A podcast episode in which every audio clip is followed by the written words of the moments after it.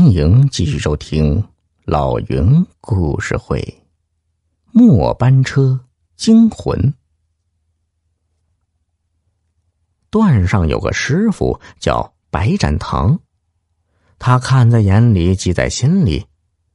有一次，他吃早点，瞧着油锅里翻滚变粗的油条，突然灵机一动，他把轴放进冷库。零下几十度，冻了个三天三夜，再把轴套放在油锅里炸了老半天，一个冷缩，一个热胀，再对上后，小心一敲，嘿，进去了，成了。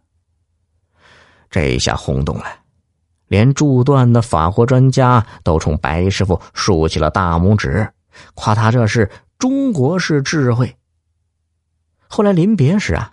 法国专家把自己的一把贝尔公司限量生产的电力机车专用工具钳送给了白师傅，还请人呢在上面刻了字，赠给白展堂大车。白师傅就是用这把钳子试了云上一回。那年呢，云上刚从铁路司机学校毕业。分配到机务段。起初的新鲜劲疑惑呀，像许多干一行恨一行的年轻人一样，他对未来产生了迷茫，成天是吊儿郎当的。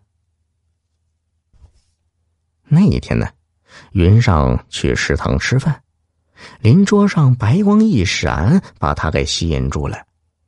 他走近一看，是把工具钳，样式、质地、工艺。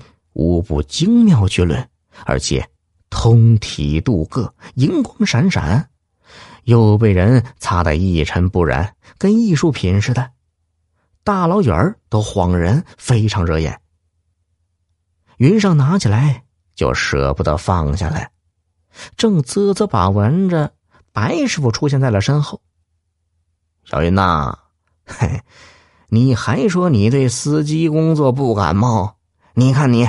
对这把钳子爱不释手的，他代表的可正是我们工作的一部分呢。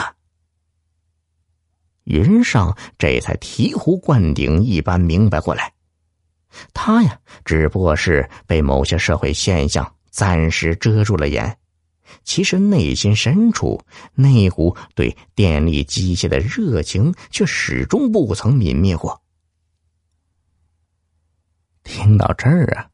白鹏飞恍然大悟，当年他面试时也是被云上故意搁在桌上的那把工具钳所吸引，拿起来抚摸了一阵，就被宣布通过了。白鹏飞问：“可是这钳子怎么到了您手里呢？那白师傅呢？”这时，云上的眼睛湿润了。其实，我这把那是后来托人从国外买的山寨货。白师傅啊，嗨，他是被我害死的呀。原来，被白师傅用那种挤进婴儿抓周的方式一语惊醒后，云上就拜白师傅为师了，跟他搭起了伴儿。两人是师长徒随，相处的很是融洽。不久，云上考上了司机，在单独开车前呢，两人搭班跑最后一趟车，正是六 G 车牵引的幺二三七次。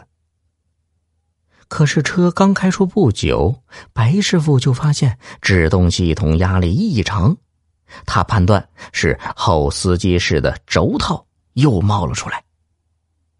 用土办法安装的轴套精度比较差，一过热就容易冒出。